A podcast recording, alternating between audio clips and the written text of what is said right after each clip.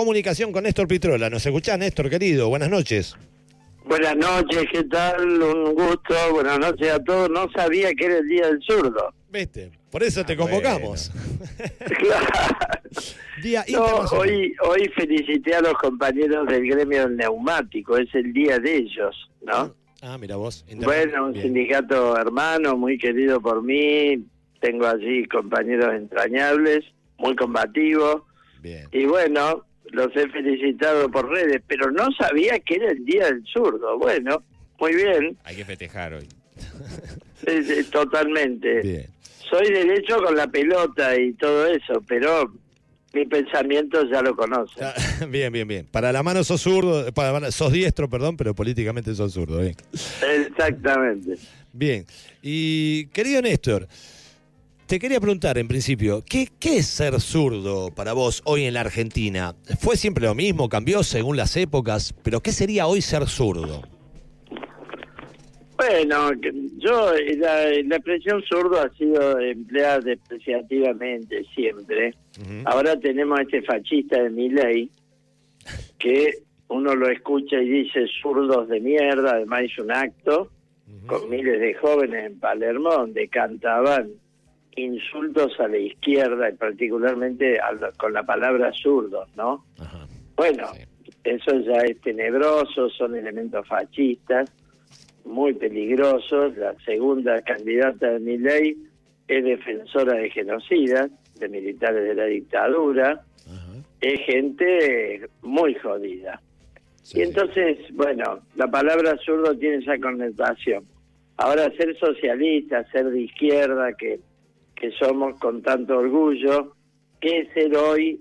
Yo creo que a, a- a escala mundial, a escala de América Latina, los pueblos están viviendo momentos terribles de crisis, de rebeliones y, y también de, de, de revolución política en sus este, en sus preferencias y en su conciencia porque bueno lo que nos ha venido gobernando hasta acá nos llevó al punto donde estamos no sí, sí. Vos fijate lo que pasó en Chile, que era el modelo de América Latina, una rebelión popular, ha quedado todo el sistema político completamente cuestionado. Eh, en Perú lo mismo, en Colombia ni hablar, hemos tenido este año una revuelta. Bueno, son aires de cambio profundo y creo que ser socialista en un momento de tanta descarga de la crisis capitalista sobre las masas trabajadoras y de agresión al medio ambiente, al planeta, que es el otro tema, porque tenemos un sistema que depreda al ser humano y depreda al medio ambiente. Bueno, me parece que las ideas socialistas en un punto están más vigentes que nunca, objetivamente. Ahora los pueblos tienen sus tiempos, desde Ah, luego, Ahora, ¿no? Néstor, decías que momento de convulsión. Yo creo que, no sé si siempre, pero tuvimos muchos momentos de convulsión en la historia. Casi que la historia es convulsión, si podríamos decirlo así. Vos participaste en el Cordobazo, entiendo. ¿Es así? ¿Cómo fue esa experiencia? Sí, totalmente. Participé de dos grandes, el Cordobazo y después lo que hemos llamado el Argentinazo. Las jornadas del 19 y 20 de diciembre del 2001 También. que pusieron en fuga a De la Rúa y a Caballo, ¿no? En un helicóptero. Sí, sí. Bueno, el Cordobazo fue, yo creo, la, la mayor gesta histórica de la clase obrera y las clases populares. El, el grito del Cordobazo era luche, luche y no deje de luchar por un gobierno obrero, obrero y popular, ¿no? Vos Y eras bueno. estudiante, ¿no? Eras estudiante en esa época. Yo era estudiante secundario, muy jovencito. Bien. Este, participé como uno más, eh, pero estuve, efectivamente, y ya, ya tenía militancia. Yo durante el año 68 me fui acercando a las ideas socialistas y ya participaba de un centro de estudiantes. Eh, el movimiento entre los estudiantes fue enorme antes de la irrupción de la clase obrera que fue el Cordobazo, ¿no? Con los trabajadores mecánicos del ESMATA a la cabeza. Pero los estudiantes tuvieron una participación inmensa. Fueron momentos en el mundo, el Mayo francés, el gran movimiento en México, en Japón, en Italia, en todas partes. Sí. Son momentos mundiales que se arman tendencias muy profundas. Y en la Argentina el Cordobazo acabó con una dictadura, la de Onganía, ¿no? Claro, claro. Sí, sí, se cayó en Ganía. Ahora, parecía en ese momento que la revolución estaba a la vuelta de la esquina. Sin embargo, Sí. unos años después, eh, estuviste preso, ¿no? Claro, exactamente. Ya en agosto del 75 estuve preso. Bueno, en esa época de lucha estuve preso varias veces, pero lo de agosto del 75 fue muy serio, muy grave. Pudimos haber quedado adentro, pudimos haber perdido la vida.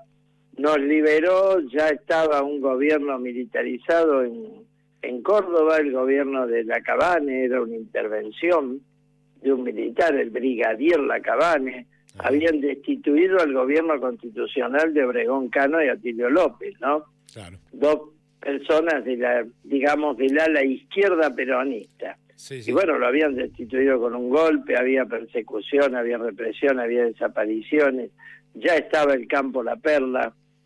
Y bueno, nos liberó una huelga de nuestro gremio, porque yo era delegado bancario en esa época, ¿no? Claro, Esto ya fue por el año eh, 75 exacto. allí la pasamos muy mal. Bueno, este, después vino el golpe, así que fue todo un proceso de pocos años de una intensidad enorme, ¿no? Ahí te viniste a Buenos Aires, ¿no? Sí, porque la dictadura me fue a buscar a mi casa la noche del golpe, así que no hubo opción. Felizmente los compañeros de mi organización me ayudaron muchísimo y logré escapar. Eh, soy un relativo eh, privilegiado porque muchos compañeros quedaron en el camino, ¿no? Sí, sin duda. Tristísimo. Bueno, bien, y hoy, ¿cuál es, cuál es tu, la realidad? ¿Cuál es tu proyecto? Sabemos que vas a ser candidato, sos precandidato a diputado nacional por la provincia de Buenos Aires, nuevamente, ¿no? Ya fuiste elegido dos veces, si, si no me equivoco. Claro, estuve dos veces, ojo, un año y medio cada vez, viste que nosotros Sí. rotamos. ¿no? Exactamente, sí. El Frente de Izquierda rota. Bueno, muy contentos, qué sé yo, estamos, eh, voy tercer candidato, los más jóvenes adelante, va Nicolás del Caño, Romina del Plan, encabezando la lista en la provincia, Miriam Bregman y Gabriel Solano en la capital. Hemos inscrito lista en 23 provincias, realmente es una fuerza nacional del Frente de Izquierda Bien. consolidado como el gran reagrupamiento de la izquierda en los últimos 10 años, ¿no?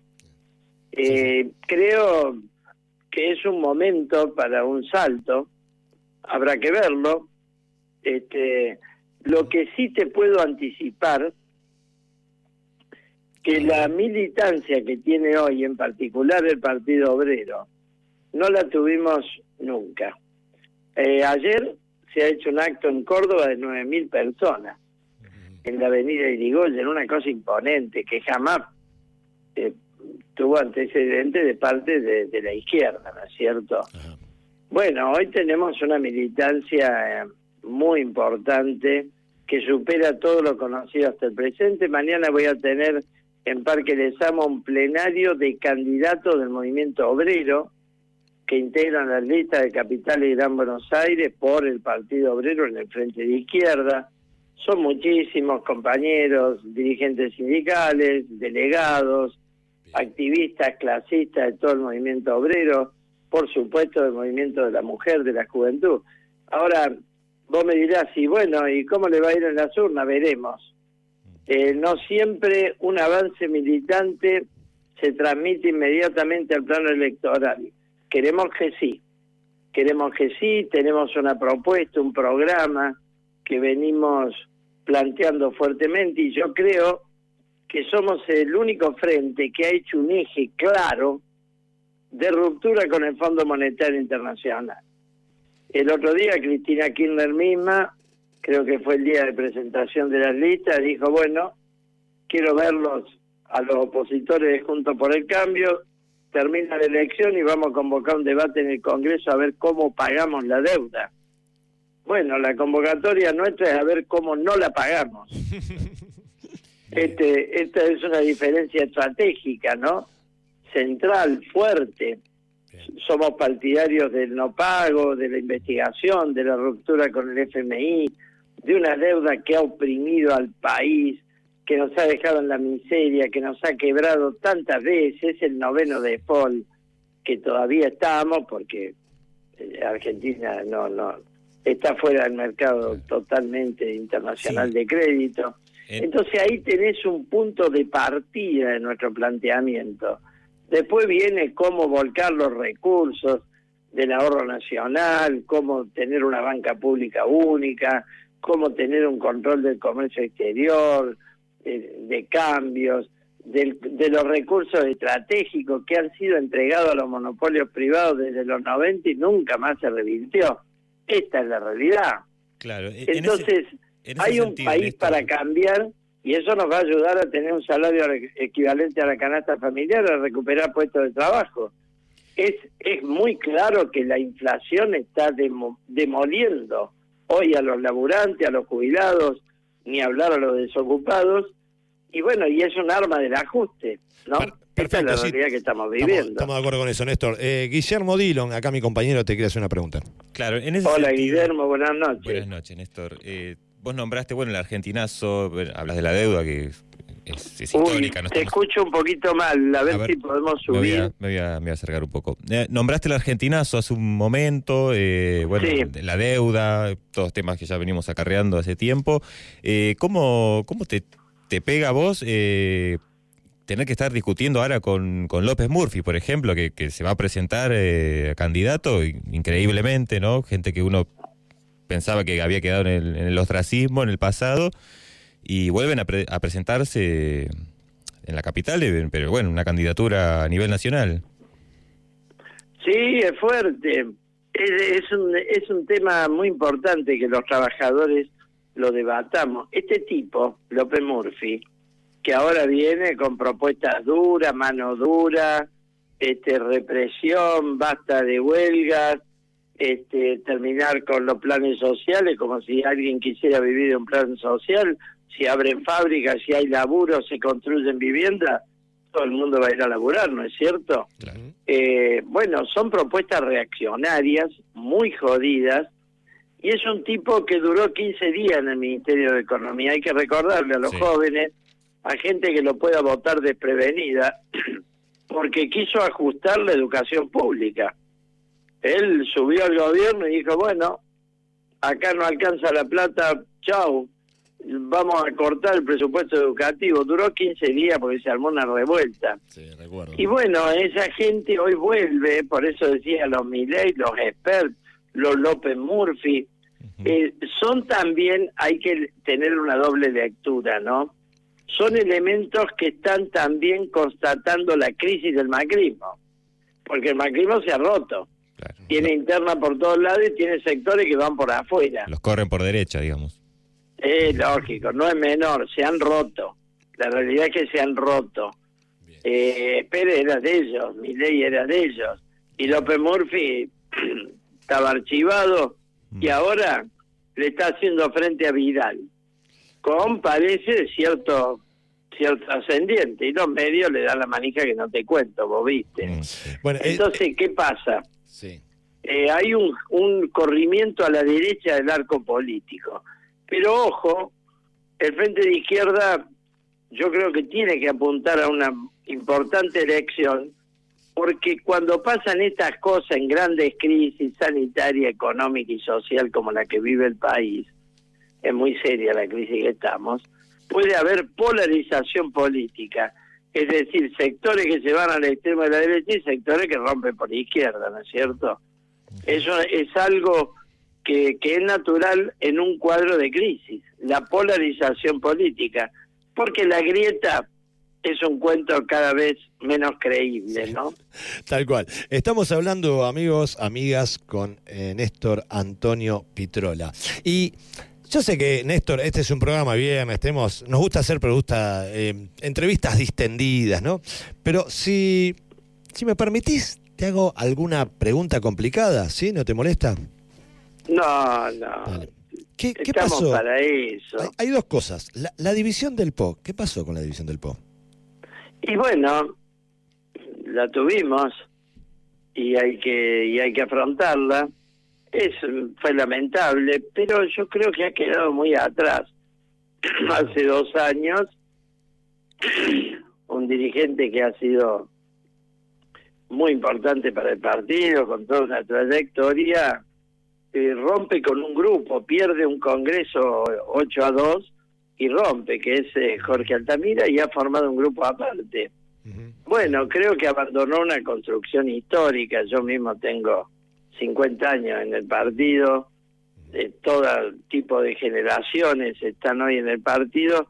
Estamos en pleno desarrollo y creo que este hombre, en función de una impronta personalista ya en el fin de su carrera política tan distendida, bueno, resolvió romper allá su vida que le explique él a la gente qué hace con ese pequeño grupo de gente, no tiene pie ni cabeza. Perfecto, perfecto. Ni entro en debate de las posiciones.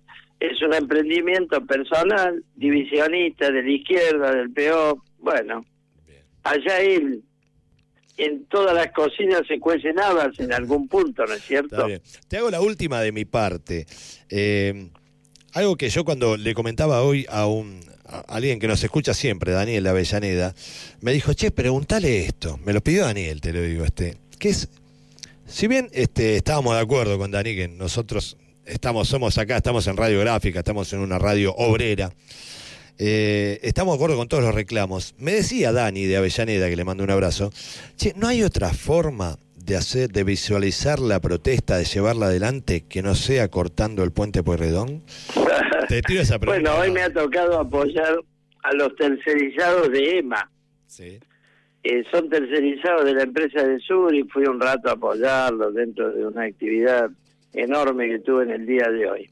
Y vos sabés que los compañeros están luchando hace meses, no son escuchados forman parte de una tercerizada que cerró los hechos de el Sur de tareas que se siguen haciendo.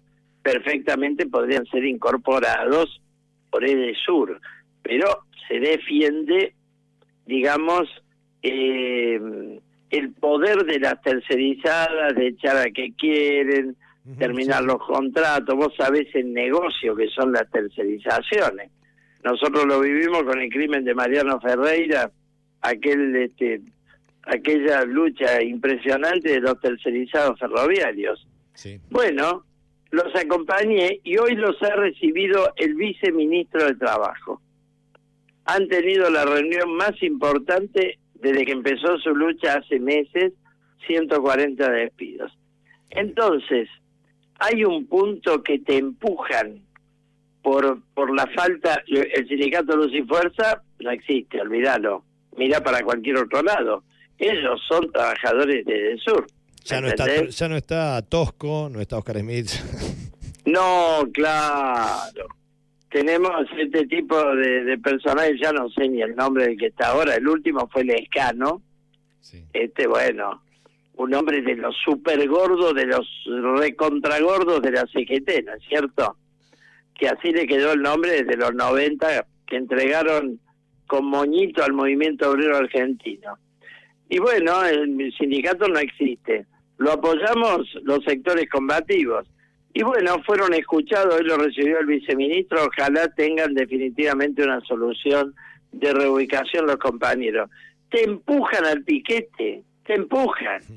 Y luego las movilizaciones del movimiento piquetero, que son multitudinarias, lógicamente, se movilizan 50.000 personas, no hay 9 de julio que alcance, este, seguro que van a cortar el tránsito pero es el resultado de millones de desocupados y de gente con hambre. Hay 11 millones de personas recibiendo asistencia alimentaria.